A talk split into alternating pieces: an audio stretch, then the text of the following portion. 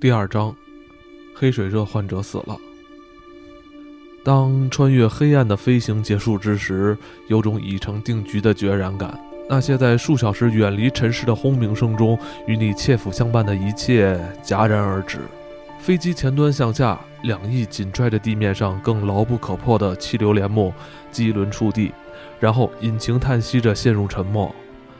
当那些生长在世俗世界里的牧草与盘旋的尘埃出现在缓步蹒跚而行的人类与扎根的树木们无限的耐心面前，飞翔的梦想突然消失，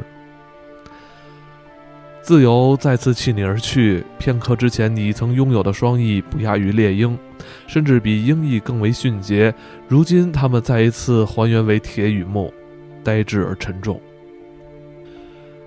距离破晓还有一个小时。南格威的空地出现在地平线上，隔着一千英尺的距离看来，摇曳不定的火把光只不过画出了一条窄窄的跑道，绵延不绝的广袤原野上一条细小的伤疤。我盘旋了一周，看着火焰导向舰长风势，以推断风向，移动的人投下阴影，交错在空地上，变幻不定，最终定格。轻轻牵引油门，让引擎发出放松的低鸣。我将机头对准指路的火光，直到地面在机身下渐渐加速，然后机轮触到坚硬的土壤，在一团混乱烟尘和闪烁的橙色光芒中，飞机被猛然推向跑道。我熄灭引擎，在座位上稍作休息，让耳朵适应寂静的空茫。因为生命正消逝其间，所以空气凝重不堪。人声穿过跑道传来，越来越响。习惯了飞机深沉的轰鸣，他们听来就像芦笛尖锐的颤音，或是竹林里的哨声。我爬出驾驶员座舱，看着一群模糊的人影背对跳跃的火光走近。以他们的举止和衣着判断，我能看出他们大多都是黑人——卡维朗多人。他们半裸着健壮的大腿，跟在他们后面的两个白人则踩着更为快捷迫切的步伐走过空地。有辆老爷车在某处轰鸣着发动了引擎，老旧的活塞和轴承的声音像敲击的鼓点。炙热的晚风在空地周围的刺柏和灌木丛间徘徊不去，夹杂着沼泽地与维多利亚湖的味道，还有野草丛、酷热旷野和纷乱灌木丛的气息。他抽打着火把，紧攥住机身，但这风里还夹杂着孤独以及迷惘，仿佛他的经过只是无果的过场。甚至都没带来有关雨水的承诺。我靠在机身上，看着一个短小矮胖的人在摇曳不定的火光中走来。他的脸逐渐变大，最终定格在我面前。那脸长在灰发下，肌肉松弛，一双棕色的眼睛像是困在皱纹织成的蜘蛛网里。这张脸的主人微笑着伸出手来：“我是医生。”他说：“是我发的信号。”他朝站在他手肘边的另一个白人侧了下头：“这位是艾伯特。”有什么需要都可以找他，茶、食物，随便什么，都算不上好货色。但你请便。我还没来得及回答，他已经转过身，嘟囔着去料理病患。夜色中，箱型福特车正缓慢踉跄地穿过跑道，过来装载氧气。在他的带领下，走来半打卡维朗多人。随便哪个都强壮的足以拎起小个子医生，其实单手就能抄起他，就像抄起一只小山羊。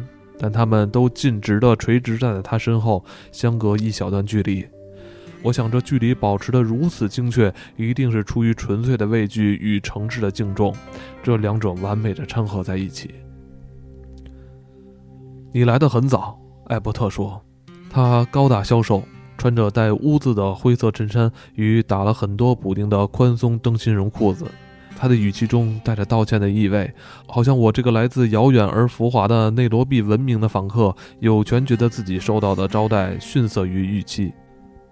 我们修理了跑道，他说，尽我们所能。我点点头，看向一双清瘦而黧黑的脸庞，干得不错。我想让他宽心，比我预料的要好。我们还装了个风向标，他扬手指向一根纤细的杆子，底下围着半打火把，杆子顶部挂着一个由廉价美国棉布缝制的圆筒，颤巍巍的。在这样的风力下，风向标应该完全鼓起，但相反，它藐视基本的物理定律，只是垂着，对风力和风向显示出不知羞耻的漠然。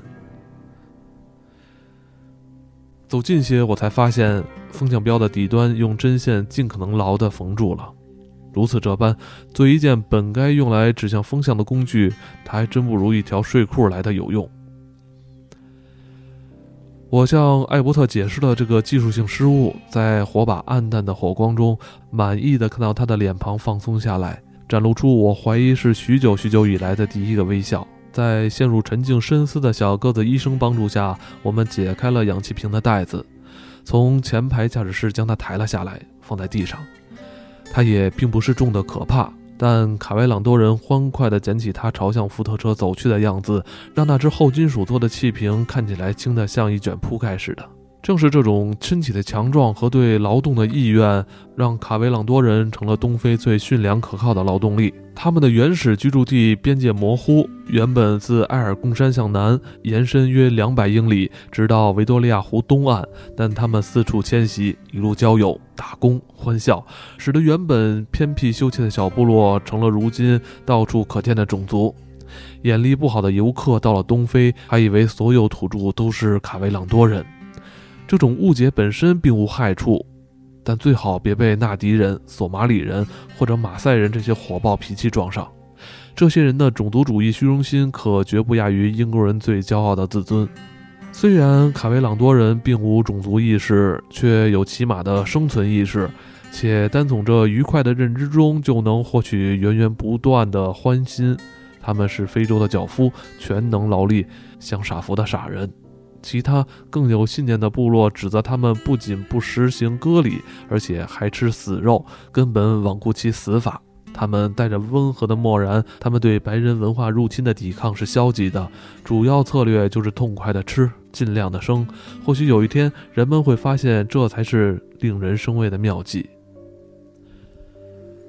我运送的氧气卸下了。然后看着这么一群高大强壮的人将我的飞机团团围住，带着叫我受宠若惊的好奇打量着机身上的条纹，其中最高大的那个张嘴盯着飞机，足有一分钟后，突然仰头大笑起来。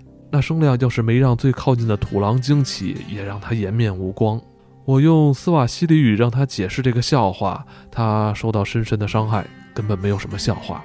他说：“只是飞机如此光滑，机翼又这么有力，让他想笑。”我不由得想起，要是如此体格的卡维朗多人具备了与之相应的智慧，或者我该说和他们的白人兄弟同样的狡猾，非洲将会是什么模样？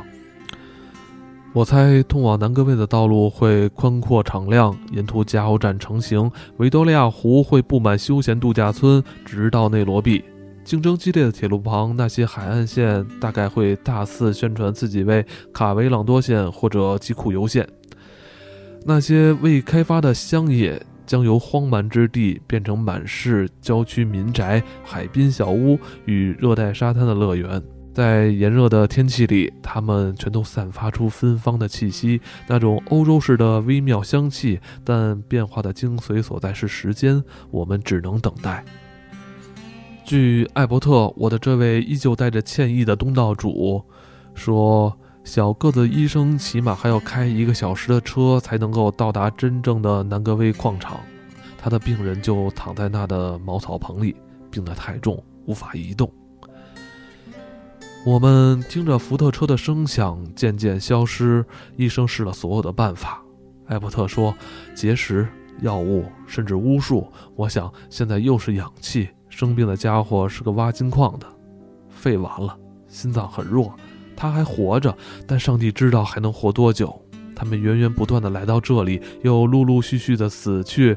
这是有金矿，但不会兴旺发达，除了丧葬业。如此悲观的预言似乎并没有答案。当我察觉到说这话的时候，艾伯特至少带了近乎酸涩的微笑。我又想起了伍迪，寻思着在回内罗毕的路上是否有哪怕渺茫的希望能够找到他。或许没有希望，但我已经下定决心，一旦可以得体的抽身，我就立即离开。我看见飞机稳妥地停在跑道上，接着我和艾伯特一起经过火把，走向停靠点。晨曦中，火光已变成萎靡的粉红色，灰色的光线正要撕开黑暗。不消片刻，我就能看清闪现在荒凉的开阔与几乎无谓的孤寂中的几间茅草棚。几件老旧的仪器，还有瓦楞铁皮做的储藏室。瘪着肚子的狗无精打采地在尘土中伸懒腰，穿过周围那些刺柏树纠缠的树枝，旷野像遭遗弃的舞台背景，污秽泛黄。我没看见妇女，也没有孩子。在毒辣的非洲烈日下，这片土地没有人类社会的暖意，整个区域甚至没有笑声。艾伯特带我走进最大的一间茅草棚，许诺要去沏茶。满怀希望地表示，我或许不会觉得茶会太糟，因此仅在八个月以前，他的仓库刚接到来自吉苏木一家印度商店的补给。他消失在房间后面出口，我靠在椅背上四处打量。防风灯放在被当作桌子的长木板中央，烟囱破了，布满煤烟。长木板有两个反扣在泥地上的大桶支撑，木板后面的架子稀稀拉拉摆着牛肉罐头、蔬菜罐头和罐头汤，绝大多数是美国产。木板一头堆着几本旧漫画，在我座位对面的椅子上放着一本《伦敦新闻画报》，上面的日期是一九二九年十月。有台无线电，但想必已经静默数月。真空管。电线、电容器以及调节器都带有频繁却显然不见效的修理痕迹，最后一股脑地堆在板条箱里。箱子上写着“途经蒙巴萨”。我看见装着黑沙的罐子，沙里应该含有黄金，或者含有如此的希望。别的罐子上标着我不认识的神秘符号，但怎么看都是空的。一面墙上钉着张设计图，一只蜘蛛从茅草屋顶上垂下来，然后又回到它呈完美几何图形的网内，并未被打动。我起身走到窗前，窗户不比一只小茶盘大多少，下半部分装着铁丝网。阳光下，零落的灌木与丛生的野草在地上投下交错的阴影。就在阴影最浓密的地方，一条胡狼正在垃圾堆里满怀希望地搜寻食物。我回到座位上，感觉低落，但有些许忧虑。我又想到了伍迪，起码是对伍迪的事觉得纳闷，因为实在没有什么事情好想。那条胡狼让我想起一句并不让人宽慰的结论。在非洲绝无半点浪费，尤其是死亡，从来不是浪费。狮子留下的会成为土狼的盛宴，之后的残羹冷炙则会成为胡狼秃鹫甚至食人猎日的佳肴。我从飞行服口袋里掏出一支香烟，点燃，试着想要摆脱袭来的睡意，但这只是徒劳。好在艾伯特不久就回来了，端着放满茶具的托盘，我睁开眼睛。看着他忙碌，我注意到他的神色再次变得忧郁而深沉，好像在他离开这间屋子的时间里，某种旧的愁绪，又或者是某种新愁绪，开始在他脑海扎根。他把托盘放在长木板上，摸索着从架子上拿下一罐饼干。阳光，浓郁而强烈的阳光，开始为小屋寡淡的色调增添暖意。我俯身吹熄了防风灯内的火焰。你听说过黑水热吧？艾伯特突然说：“我从椅背上直起身来，将烟头在泥土地上踩熄。我的记忆闪回到恩乔罗农场的童年岁月，正是在那些时日里，疟疾与黑水热这类词语第一次出现在我的意识中。随即而来的是晚到一步的果阿或者印度医生，当地的土著们惊恐地散布瘟疫的传言，死亡，还有黎明到来前，在我们硅镁矿和围场边雪松林里进行的无声葬礼。”那是阴郁气氛弥漫的黑暗时光，童年时代的所有微小快乐、游戏与纳迪玩伴之间的友情全都黯然失色，光阴变成了重复，直到尸体都被挪走，青草重新在墓地的新土中扎根，女人们清扫干净死者留下的房屋，直到重新能看见阳光。我们这儿有个人，艾伯特说着，将茶递给我，得了黑水热。请你帮忙带氧气来的那个家伙，本来或许还有一线生机，但这个人没可能了。医生无计可施，也不能移动得了黑水热的人。我将茶杯放回桌上，记起了那些得黑水热的人，要是被挪动就会死亡，但如果被单独留下，基本上也一定会死。我感到非常难过。我说。一定还有些别的话可说，但我不知说什么。我所能想到的是，我曾将一名患黑水热的病人从大象聚集的马松加莱尼运送到内罗毕的医院。我永远都不会知道，其后的那段旅程中有多少小时是和一具尸体同行。当我降落的时候，那人已经死了很久。有什么我可以效劳吗？所有的话在这种场合都显得陈词滥调，唯有那些老套又无用的话才最可靠。有什么可以效劳吗？他想和你说话，艾伯特说。他听到了飞机的声音。我告诉他，你可能要在这儿待上一天，明天早上走。他可能。他可能都活不了那么久了，但他想和外来的人说说话。我们南格威这儿的人都有一年多没法去内罗毕了。我站起身来，都忘了喝茶。当然，我会和他说说话，但我不能留下。有个飞行员在塞伦盖蒂的某个地方失踪了。哦，艾伯特很失望。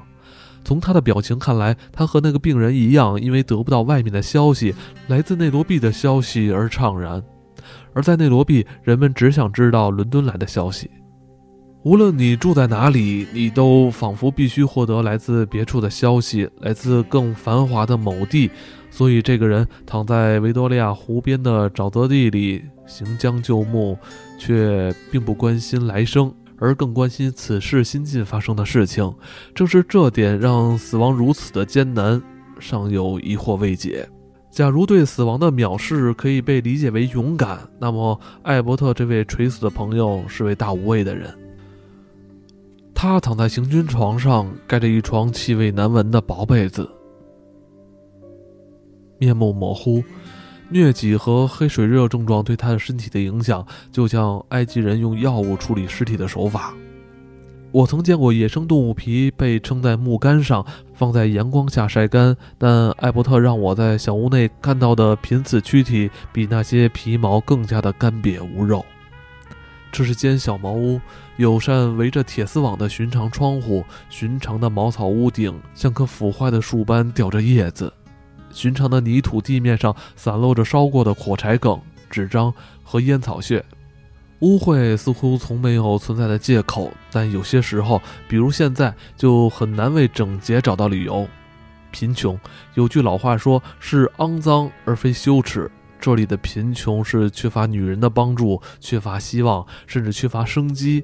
据我所知，小屋里可能埋有大把黄金，但即便如此，那也是最为贫瘠的慰藉。病人名叫伯格纳，或许是个荷兰人，又或许是德国人，不是英国人。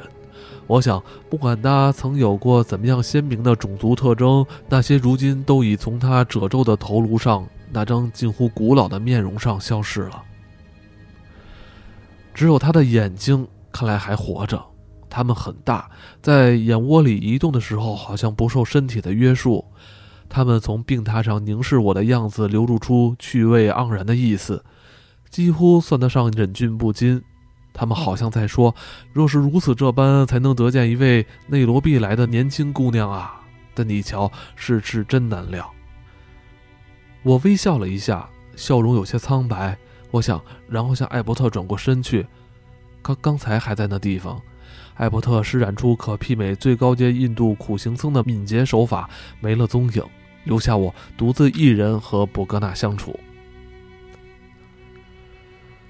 我在屋子中央站了一会儿，忘记自身，体会着当一个人听见墓穴门在自己身后关上时感觉到那种恐慌。这比喻如今看来有些言过其实，但事实上，我这一生都对疾病心存厌恶，几乎得了恐惧症的程度。这些事毫无缘由，不是怕感染，因为非洲已经让我见识过疟疾和其他疾病。时不时的，像是获得某种补偿一样，我能抵御这些疾病。我的恐惧是身体上对病人不可理喻的抗拒，而不是抗拒疾病本身。有些人一想到蛇就会觉得毛骨悚然，那么我对疾病的惧怕就如同这些人想起眼镜蛇、巨蟒。古腹毒蛇，还有他们的兄弟姐妹，他们都是我生活中的常客，要么出现在林间小路上，要么出现在捕捉大象的时候，又或者出现在我儿时在灌木丛里游荡淘气时。但当我学会了躲避蛇类，自认为也从此具备了相关的第六感。我觉得，如果有必要的话，我能够镇定地面对眼镜蛇，那镇定远远超过面对一个被包裹在腥甜疾病气息中、死亡只在须臾之间的病人。身处这间小屋，站在这个缠绵病榻的陌生人身边，我必须苦苦挣扎，才能不让自己夺门而出。穿过跑道，躲进避难所一般的机舱，一个念头随即而来：如果伍迪依旧奇迹般的活着，那随着太阳每上升一寸，气温每升高一度，我多耽搁一小时都会导致悲剧。即便我的拜访能带给布格纳安慰，也无法抚平这创伤。那一刻，在南格威的另一端某个地方，小个子医生想必正在将氧气输进另一个人的肺里。假如这个人还活着的话，我拖过一把椅子，坐在靠近伯格纳床头的地方，想找些话说。但他先开了口，他的声音轻柔克制，而且非常疲惫。我希望你不介意到这儿来，他说。我离开内罗毕已经四年了，也没什么信。他用舌尖舔了舔嘴唇，努力想挤出个笑容。人们都善忘，他接着说：“一群人很容易就忘记某个人，但如果你身处这样偏僻的地方，你会记得你遇见过的每一个人。你甚至会为从未喜欢过的人挂怀。你开始想念自己的敌人。”这些是所有能想到的事，所有有益处的事。我点了点头，看着汗珠从他的前额流下，他在发烧。我情不自禁地猜想，下一次不可避免的神经错乱会在何时带走他的神智。我不知道黑水热的专业说法，但非洲居民对他称呼再恰当不过。患疟疾的人可能经历数年的折磨才去世，承受着那些寒冷、高烧和噩梦。但是，假如某天他发现自己的尿液变成了黑色，他就知道自己再不可能离开那地方了。无论他身处何地，也无论他想去何地方，他知道前面有怎样的日子在等待自己：漫长、乏味、无始无终，昼与夜只是交替，不分颜色，不分声音，也找不到任何意义。他将躺在病榻上，感觉分分秒秒像由无尽痛苦交织而成绸带般经过他的身体，因为彼时时间本身已成为痛楚，光亮和黑暗也成为了痛楚。他所有的意识只为感受着痛楚而存在，任其一次次不间断地侵入他的意识。事实简单明了，他要死了。床上的男人正在这样死去。他想说话，因为通过交谈才可能忘却自身。如果只躺着思考，就不可能做到。海斯廷，他说：“你一定认识卡尔·海斯廷。他曾当过一段时间猎手，然后在恩贡山西面的咖啡种植园里住了下来。我不知道他结婚了没有。”他曾说过永远不结婚，但没人相信他。然而他结婚了。我说，我从未听说过这名字，但撒个有关这位素未谋面的卡尔·海斯廷的小谎似乎也无伤大雅。甚至如果有需要的话，我可以再给他安排个妻子。在伯克大离开的这四年里，内罗毕迅速发展，像成熟的果实般鼓胀开。他再不像过去那样小巧依人，不再鸡犬相闻，互为知己。我就知道你认识他，伯格纳说。所有人都认识卡尔。你再次见到他时，告诉他他欠我五英镑。某个圣诞节，我们在蒙巴萨打过赌，他打赌说永远不会结婚，反正不会在非洲结。他说：“你可以到处吹嘘自己活在一个男性的国度，但你甭指望会在那里找到一个能娶的女人。”我会告诉他的。我说：“我可以让他通过基苏木公路把钱送来。”对了，从基苏木公路送来。伯格纳闭上眼睛，薄毯下的身躯因为痛楚而颤动。他就像在被困在暴风雨中的人，在迎面而来的飓风中寻找到一道庇护的墙，然后继续快步赶路，直到下一阵狂风将他驱赶向另一个藏身处。还有菲利普，他说：“在和汤姆·克劳斯摩尔在斯坦利酒店，你该认识他们两个。还有乔·莫里。我还想问问你好几个人的事情，但不急在这一时。”艾伯特说：“你要在这里过夜。”当听见你飞机的声音时，我几乎想祈祷一切机缘能让我见见新面孔，听听新声音。这不厚道，但你要是住在这种破地方，就会变成那样，或者死在这种破地方。你不会死在这里的，你会康复。到时候我回来接你到内罗毕。或者干脆到伦敦，博格达微笑了。然后我们可以试一下巴黎、柏林、布宜诺斯艾利斯，还有纽约。我的前途越来越广阔。你忘了好莱坞？没有忘，我只是觉得一口气希望那么多，太过奢侈。我留意到，尽管他意志坚强、勇敢无畏，但他的声音越来越微弱，越来越不确定自己的音量。他仅仅依靠意志力支撑着自己，这努力让小屋内的气氛紧绷着。那么，你会留下来过夜吧？他的问题里带着突如其来的紧迫。我不知该如何解释自己必须离开，感觉到他不会相信我的理由，因为神志不清和顽疾带来的猜忌会让他以为我只是想逃跑。